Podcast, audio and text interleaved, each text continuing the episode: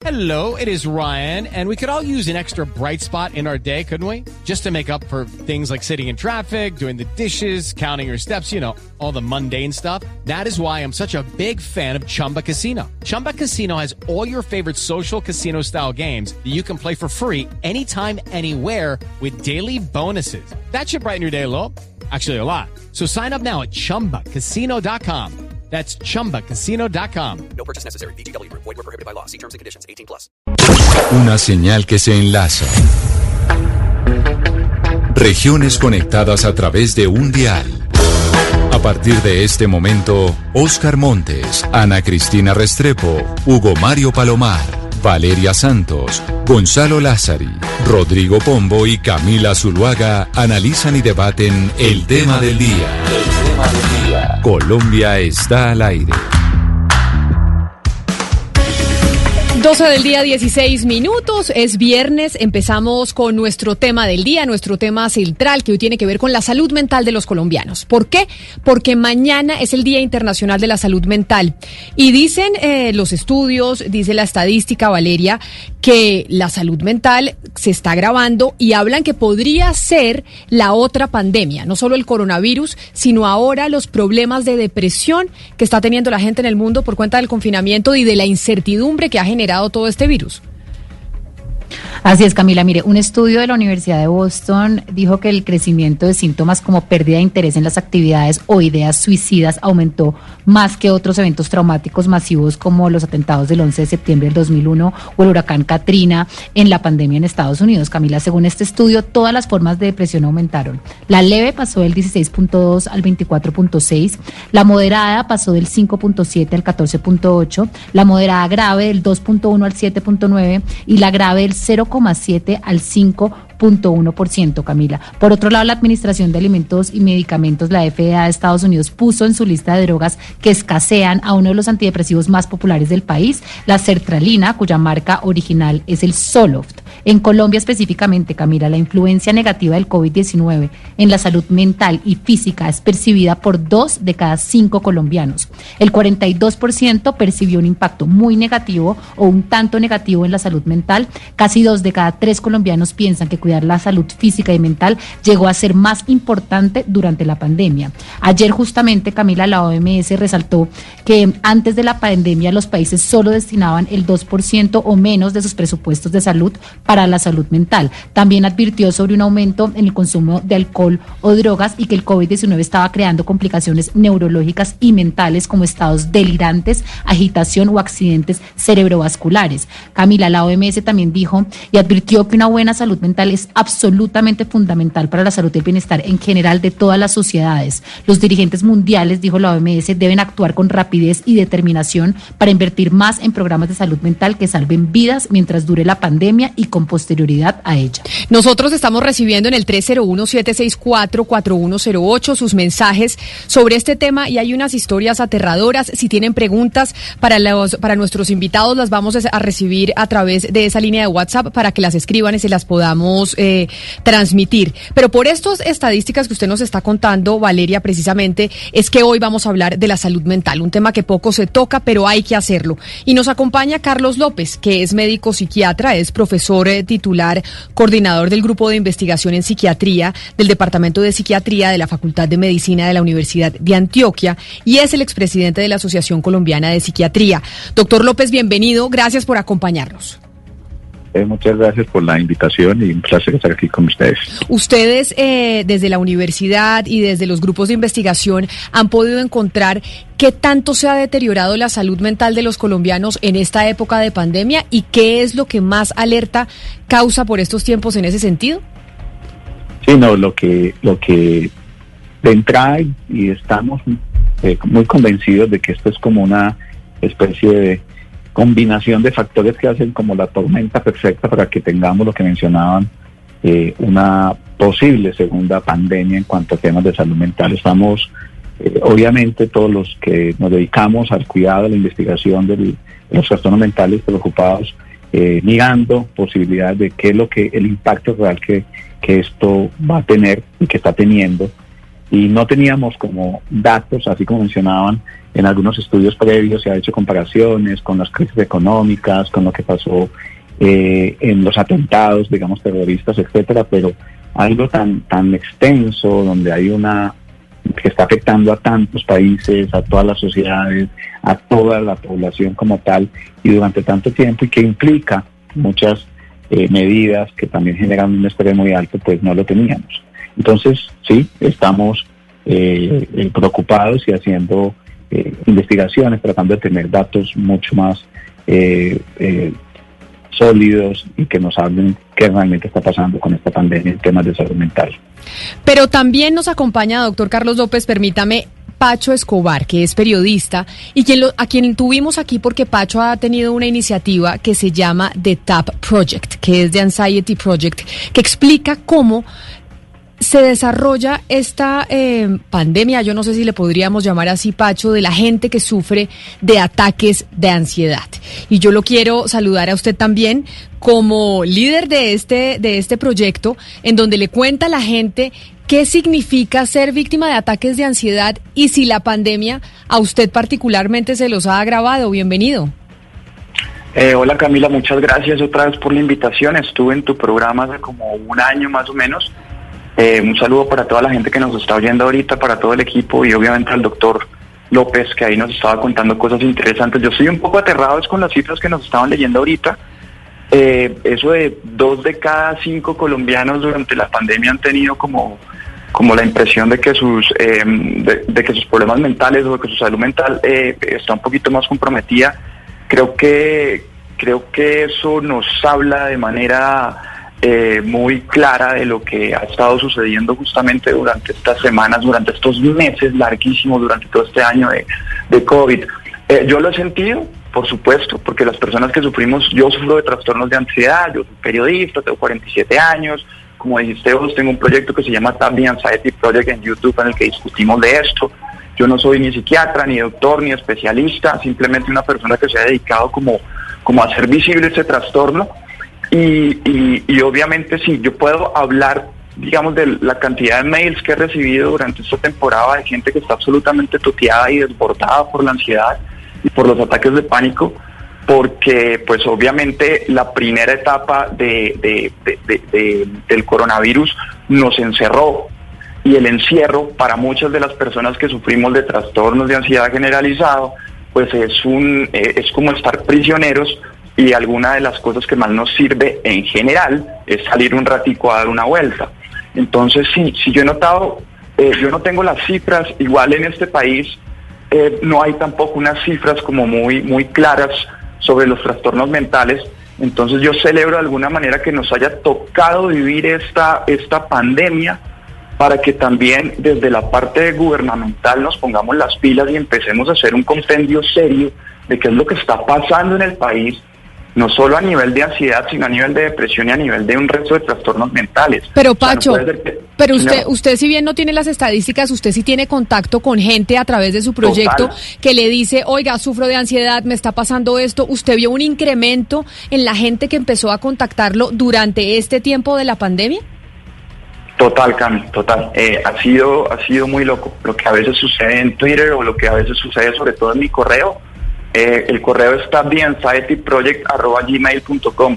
¿Por qué doy el correo, Cami? Porque hay mucha gente que todavía le da muchísima vergüenza hablar de estos trastornos o decir, oye, creo que tengo ansiedad o creo que estoy sufriendo de depresión. Entonces la gente prefiere como hacerlo de una manera, em, digamos, privada y, y, lo he notado mucho en los correos que han llegado, gente que, que obviamente está totalmente desbordada por sus emociones y que no sabe muy bien qué hacer. Y yo la primera recomendación que siempre le doy y, aquí pienso en el doctor López, es que por supuesto cuando tengamos este tipo de problemas, acudamos sin miedo a un especialista, busquemos la ayuda de un psicólogo o de una psicóloga, de un psiquiatra, de una psiquiatra, de una persona en la que creamos, porque ahí vamos a tener como muchas más. Pero por supuesto que lo he notado, Camila, y la gente está desesperada, primero por el encierro, luego por el miedo a salir eh, luego por eh, el miedo al futuro en general, que eso es lo que nos sucede a los que sufrimos de ansiedad, que, no, como no se puede controlar ese futuro porque es imposible, porque igual no existe, eh, pues hay gente que teme o perder su trabajo eh, o perder su vida como tal.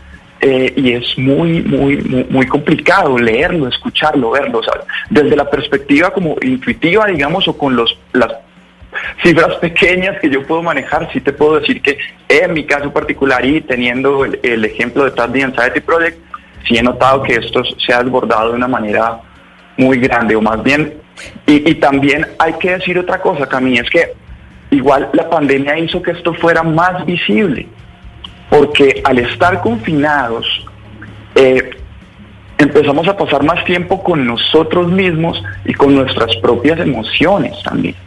Y al estar Precisamente, justamente- precisamente sobre, precisamente sobre ese tipo de, de cifras y, y todas esas emociones que se experimentan en el confinamiento, pues se hizo un estudio mundial y ese estudio mundial pues lo, lo hizo, lo lideró eh, el doctor Carlos López. No sé si el, el estudio todavía está en progreso. Ustedes inclusive pues este estudio en 143 países también publicaron en la revista The Lancet y, y yo le quería preguntar al doctor López cuáles fueron esos principales hallazgos, eh, no solamente pues en cifras, sino eh, en cuanto eh, a, a ese comportamiento o esas conductas eh, de las personas.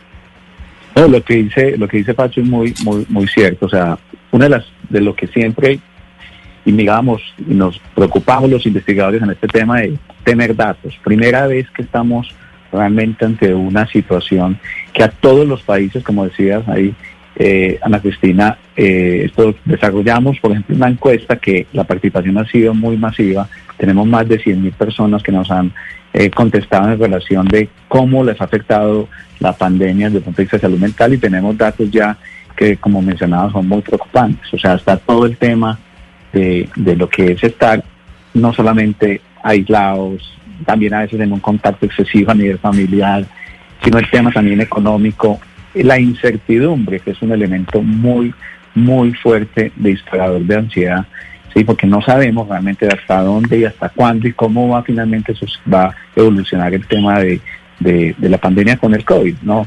No tenemos todavía datos muy claros de la vacuna, de qué va a terminar sucediendo, pero es también primera vez que estamos ante una situación en donde realmente hay que estar ansiosos en algunos momentos, porque la, la, la- aquí hay una ansiedad adaptativa, porque finalmente el virus, ¿sí? el virus puede y puede poner en riesgo la vida de las personas, ¿sí? y lo está haciendo y hay una cantidad importante de muerte.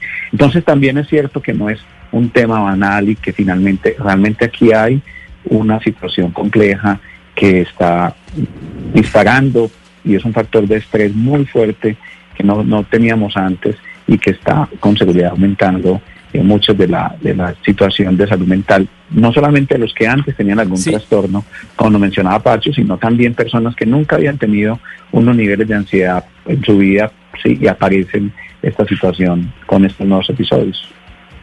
Sin duda el clima es durísimo, eh, pero yo, yo tengo una, una tesis muy personal y absolutamente empírica, doctor López, y se la quiero compartir aquí al aire.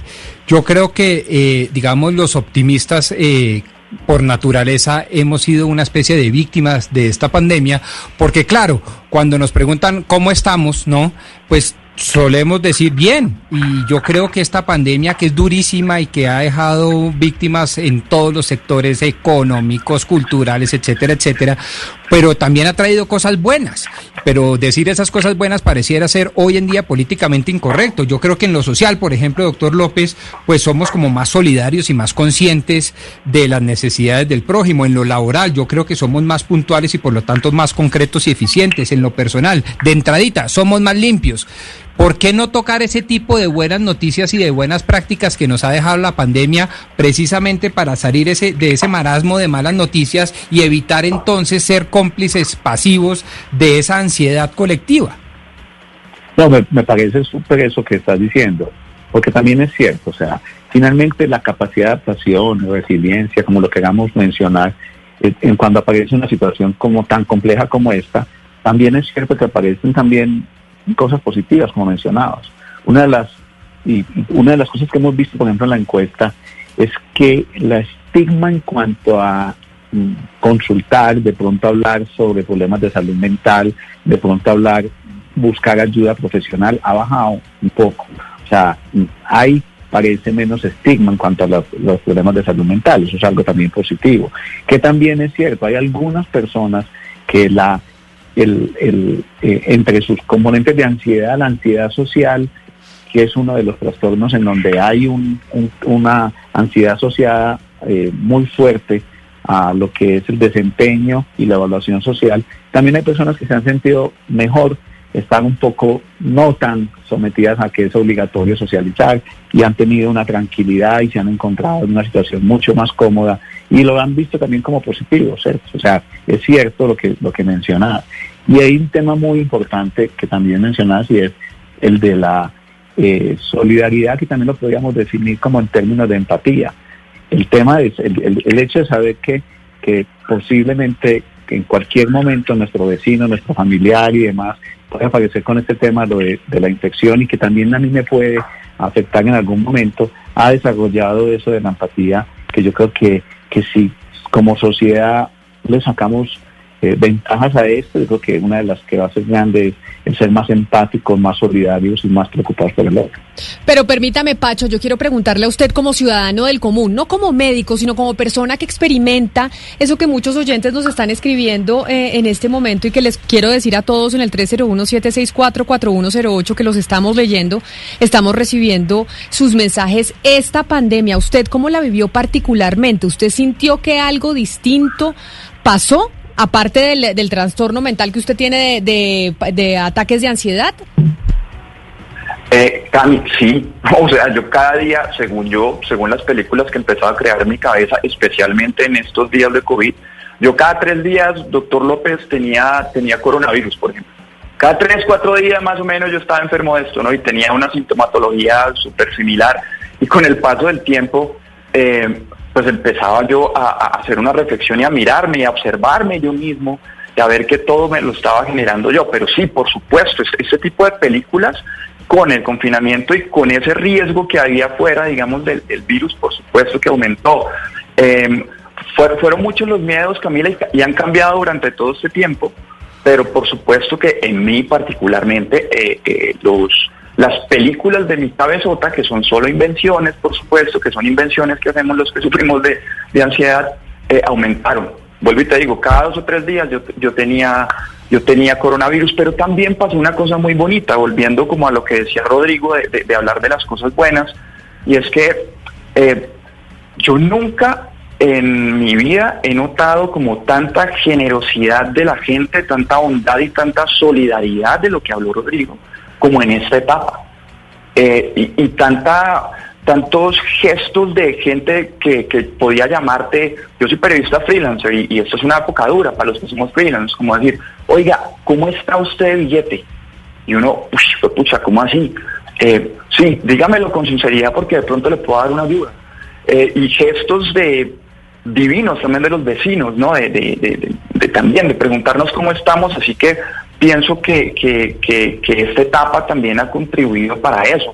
Y, y sería chévere también hablar de todas esas vainas bonitas, buenas y benéficas que están sucediendo justo en este, en este momento.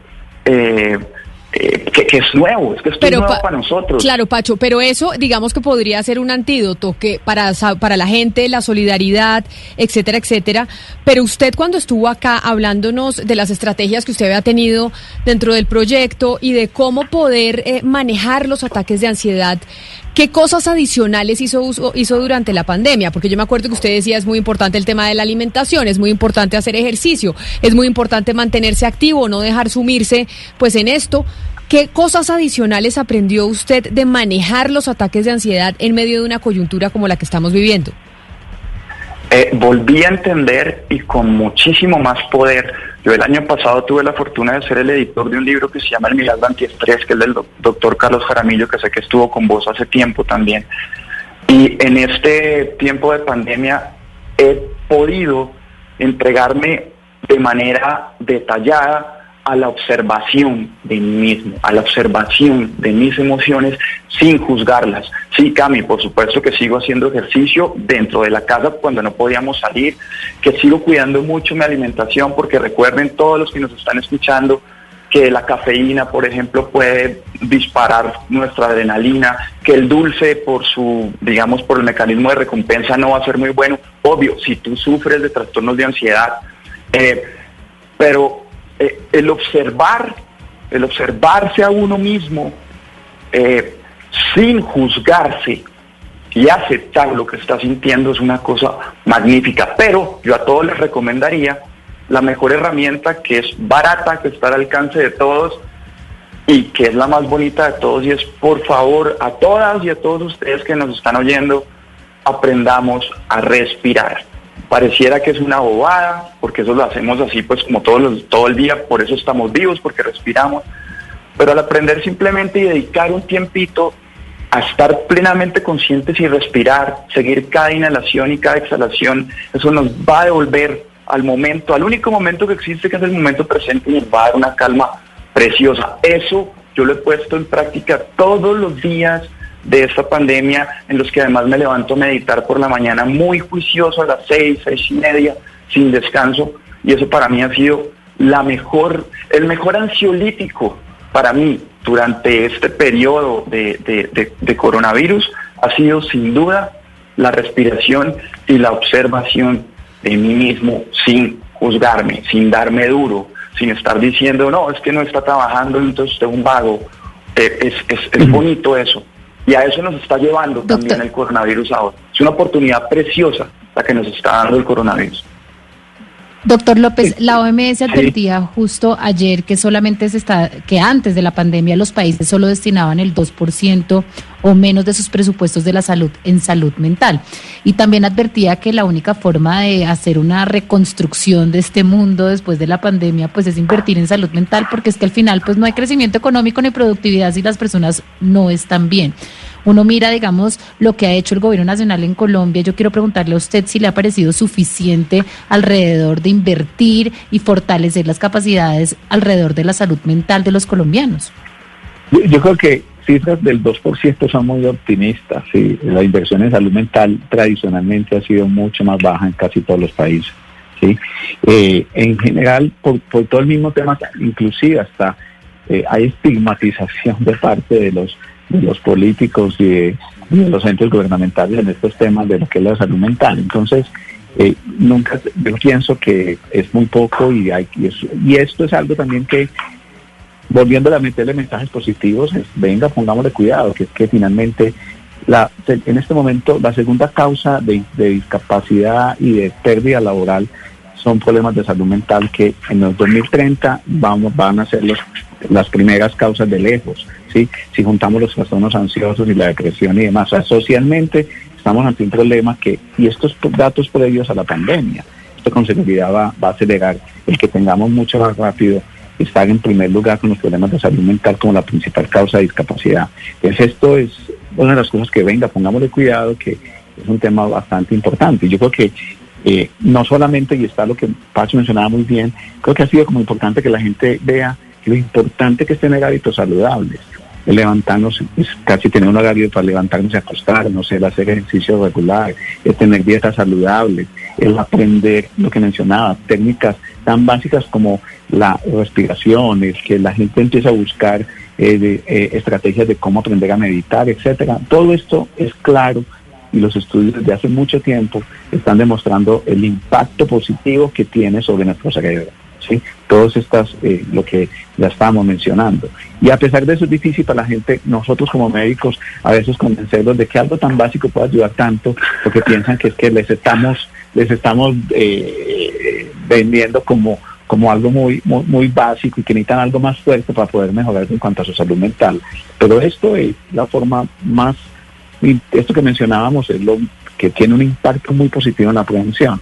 Pero también lo que decías es muy cierto y es que eh, lo que cuando ahorita la Cristina me preguntaba cuando publicamos en Lancet y es que eh, parece que otra oportunidad de lo que es la telemedicina, la telepsiquiatría, que aquí conectados uno tiene más disponibilidad posiblemente de hablar con un paciente, el que el paciente se atreve a hablar con un psiquiatra, con un psicólogo, con un experto en salud mental, eh, eh, eh, de pronto por, por una cita virtual, pues es una de las, de las estrategias que a nivel mundial se ha, se ha resaltado que es muy importante que, que mantener ese contacto con los pacientes. Pero ¿qué es lo que hemos visto en países como los nuestros? Que es que el acceso al Internet es muy escaso, es muy costoso, no es lo mismo, hay unas, hay unas regiones del país en donde es supremamente difícil y costoso.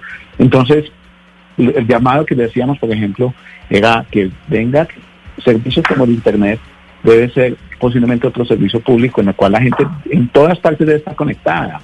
La gente debe tener el acceso porque la forma de llevar salud eh, en estos tiempos, y esto es uno de los cambios con la pandemia, va a ser el que se pueda conectar fácilmente con un especialista o con, un, con una persona eh, del área de la salud para tener un seguimiento y un control, cosa que es bastante compleja y es lo que hemos visto en el tema de la telemedicina como una de las barreras más difíciles y es el lograr que tener que los pacientes tengan acceso al internet, por ejemplo. Y de hecho, a propósito de los pacientes, Gonzalo, hemos recibido muchos mensajes de los oyentes y a mí sí me parece importante antes de que vayamos con una importante entrevista sobre un estudio acerca de la de la depresión y de lo que está pasando en el mundo con la salud mental, ¿qué nos dicen los oyentes?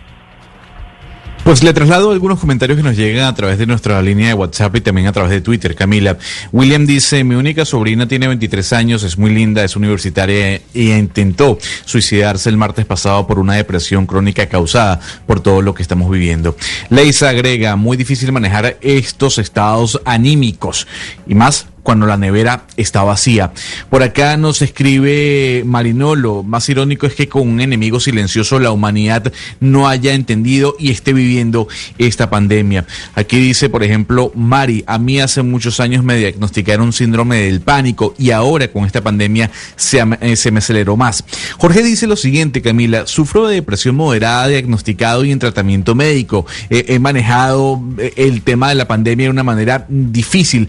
No obstante, me compré un perrito o adopté, mejor dicho, un perrito, se llama Celeste, y el perrito me ha ayudado a manejar el tema de la depresión en medio de la pandemia. Y por acá, Camila, eh, y ya, le doy la, palabra. Es que un oyente eh, le, pregunta a Pacho, eh, ¿qué tienen que decirle las personas, Pacho, mm, que, piensan que el tema de la depresión y que el tema de la ansiedad es ganas de joder?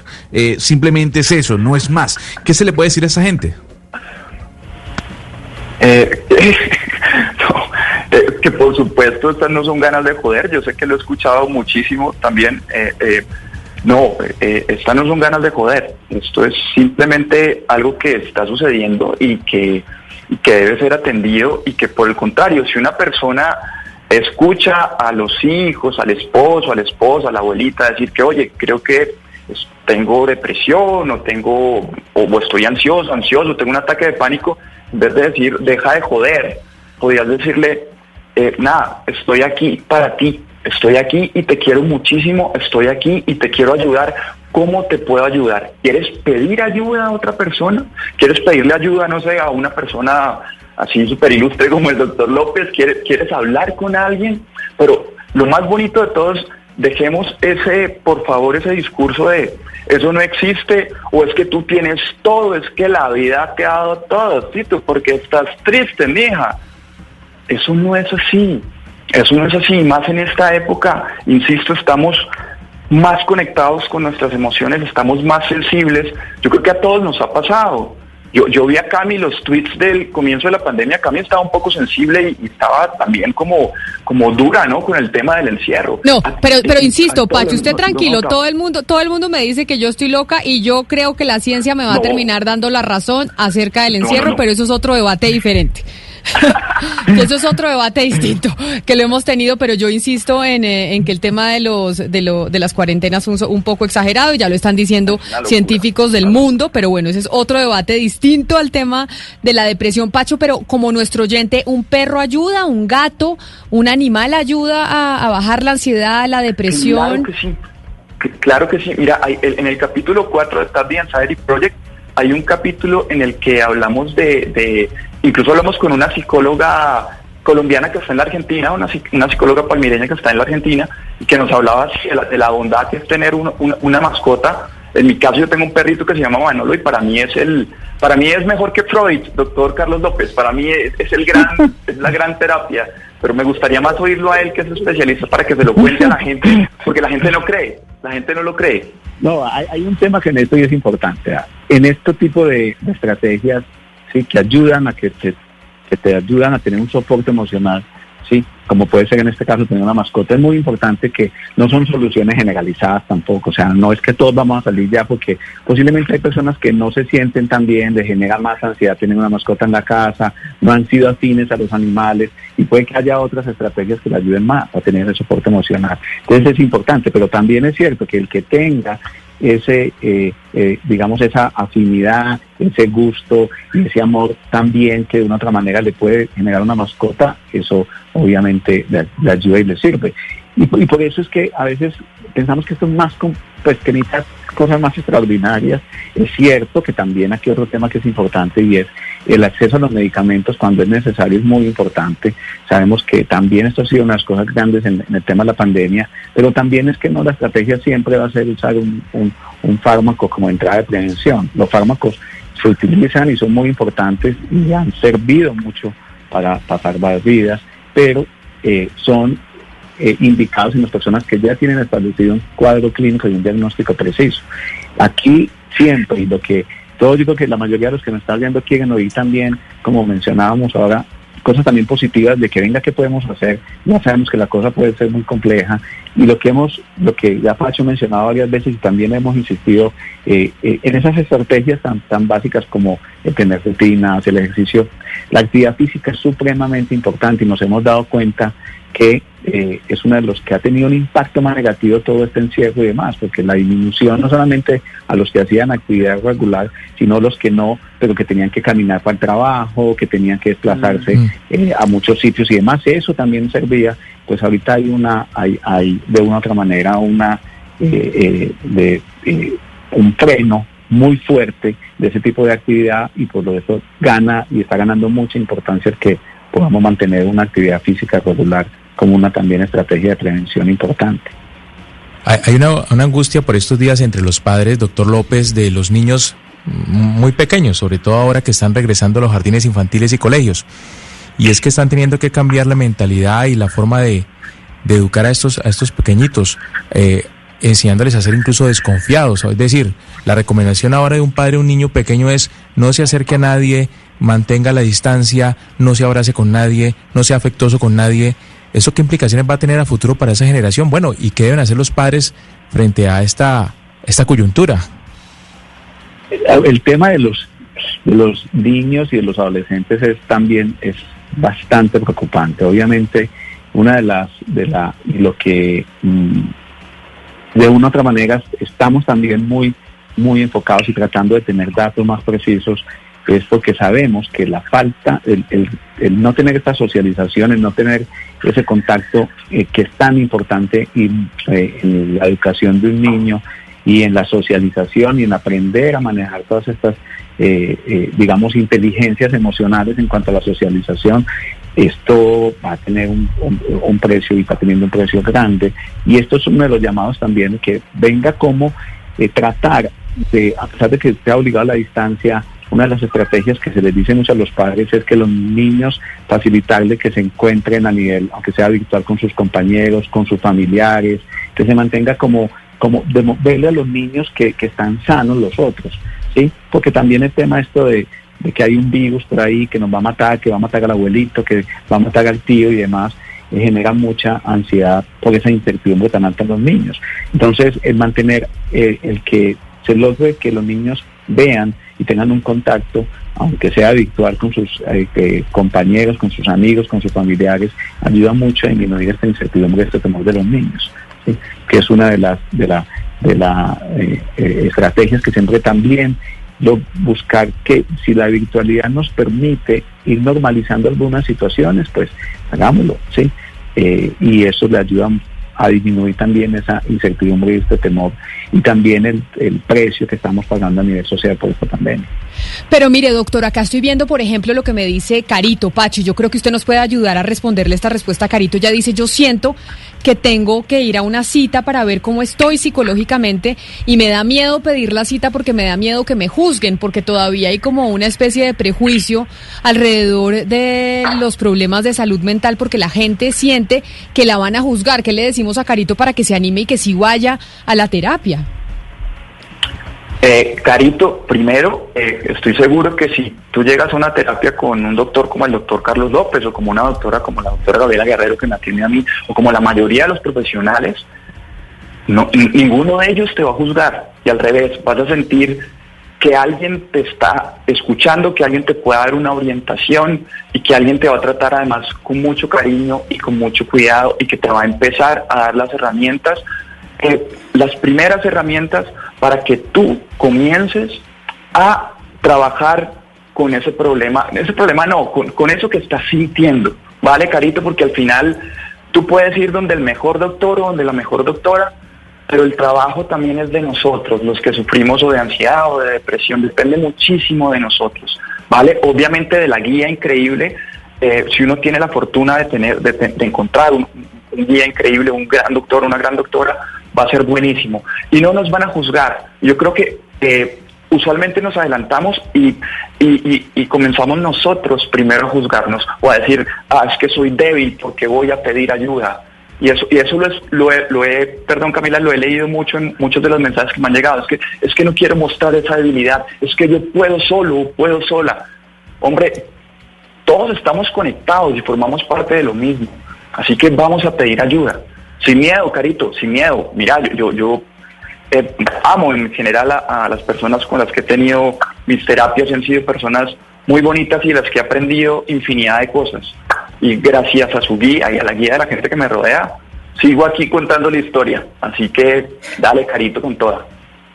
Pacho, hay algo muy importante en lo que usted está diciendo y es contar las historias y sobre eso precisamente le quiero preguntar al doctor López porque es que ha habido una serie de, libros sobre productos culturales que han ayudado a quitar ese estigma. Le pongo el ejemplo del libro de Piedad Bonet, el libro de Margarita Posada, el que acaba de sacar hace poquito Juan Carlos Rincón, que ya eh, se han agotado varias ediciones.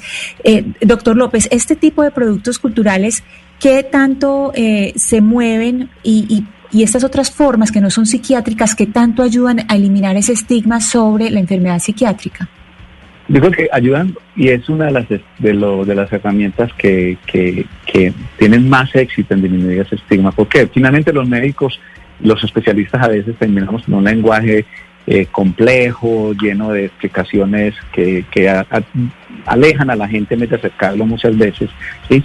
Y la gente eh, no es lo mismo cuando nosotros en muchas de las cosas explicamos los datos, los números y lo que ya muchas veces muchas de las conferencias terminan no mencionando, pero cuando personas que, entre comillas, de eh, reconocidas, pero también personas del común empiezan a contar sus historias y cómo fue su experiencia y de que esto afecta realmente a cualquier persona, ¿sí? Y cuando eh, libros, ¿sí?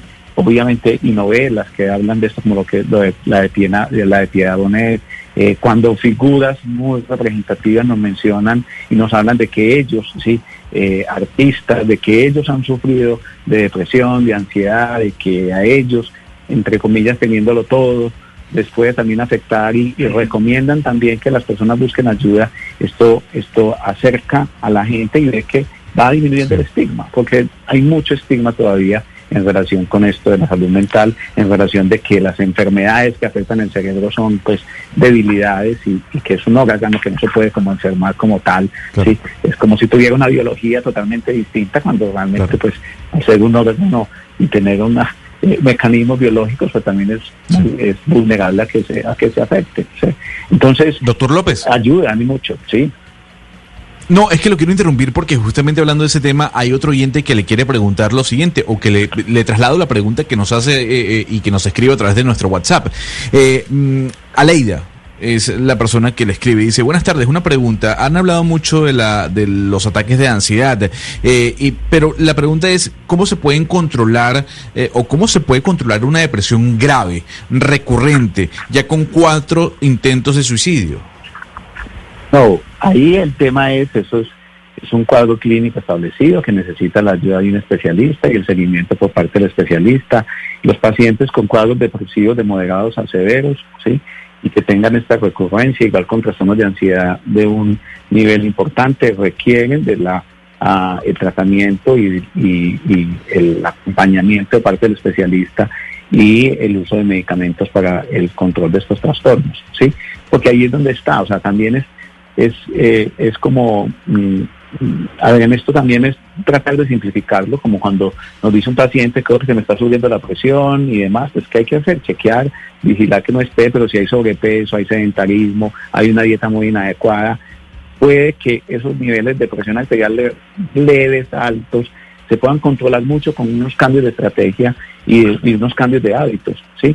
Igual sucede como con este tema, cuando ya los niveles de presión arterial son altos, requieren de la atención de un especialista y el manejo con, con, con medicamentos antihipertensivos para el manejo de la hipertensión. Igual sucede con los trastornos como la depresión, como la ansiedad y otros trastornos mentales, que donde hay unos en donde ya es importante y es de, de, de el acceso a el especialista y a los medicamentos que tienen el, el, el- impacto y el control sobre las enfermedades y también aquí para todos los, los, los oyentes y demás que lo recuerden y es que hay, es tanto el estigma que se piensa que el psiquiatra o la, Sí. o la atención por parte de un especialista no lo cubre una EPS, no lo cubre el seguro. Esa es una pregunta que todo. teníamos de un oyente. Si eso- lo cubre el seguro. eso Lo, lo cubre y lo tiene que cubrir, es un problema de salud, ¿sí? Y es, y es una, y es una causa de incapacidad y de, de- de incapacidad laboral cuando aparece una depresión como tal y una persona no puede trabajar. O sea, es un problema de salud y que tiene, está cubierto por el seguro y por todo como si se tratara de una hipertensión, una enfermedad Claro. como una diabetes o como una fractura en el caso Pues- de algún accidente, etcétera. Doctor Carlos López, médico psiquiatra, profesor titular y coordinador del Grupo de Investigación en Psiquiatría del Departamento de Psiquiatría de la Facultad de Medicina de la Universidad de Antioquia. Mil gracias por habernos acompañado hoy. Feliz tarde para usted. No, muchas gracias por la invitación. Un- Me alegra mucho que le hayan dedicado tanto tiempo en este espacio tan importante a un tema que es, es y tiene que ser Claro que sí. para los colombianos. Gracias, doctor. Y yo, Pacho, antes de que usted se me vaya, le voy a poner la música, y yo sé que a usted también le gusta la música, creo yo que siempre alegra la vida. Y esta semana yo les traje a mis compañeros de la mesa una música con la que quiero terminar para que no nos vayamos pues co- de nota, porque yo siento que tampoco es que nos tenemos que deprimir nosotros acá. Vamos a poner Jerusalema, que además les tengo el plan de fin de semana a mis compañeros y es aprenderse el baile y que hagamos el reto y miramos si el martes llegamos nosotros con el baile aprendido.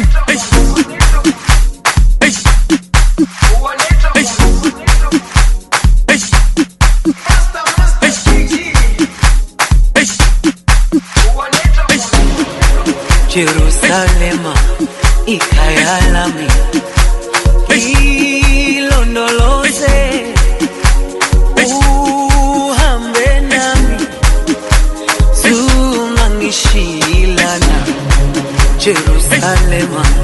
Ikayalami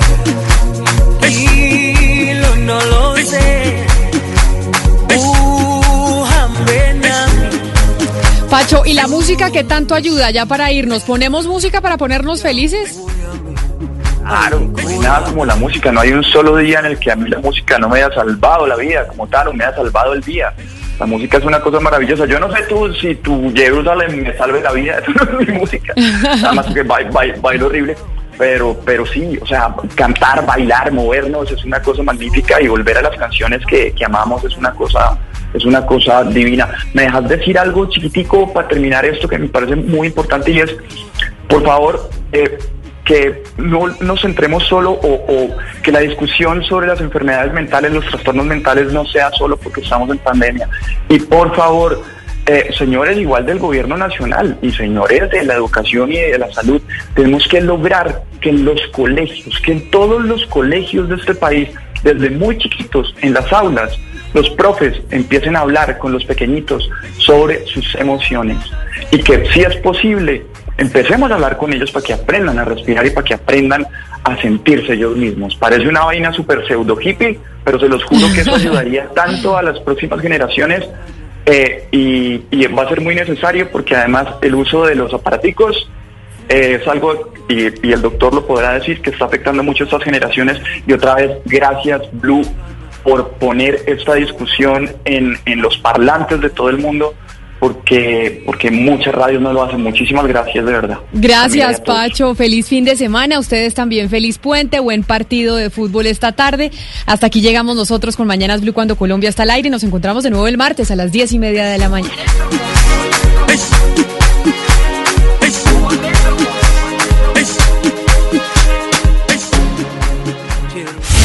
Colombia está al aire.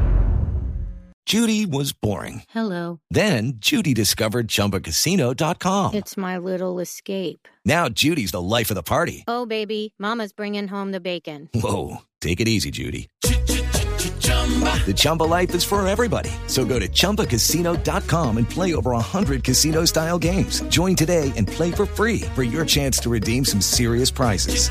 chumba ChumbaCasino.com. No purchase necessary. Void where prohibited by law. 18 plus terms and conditions apply. See website for details.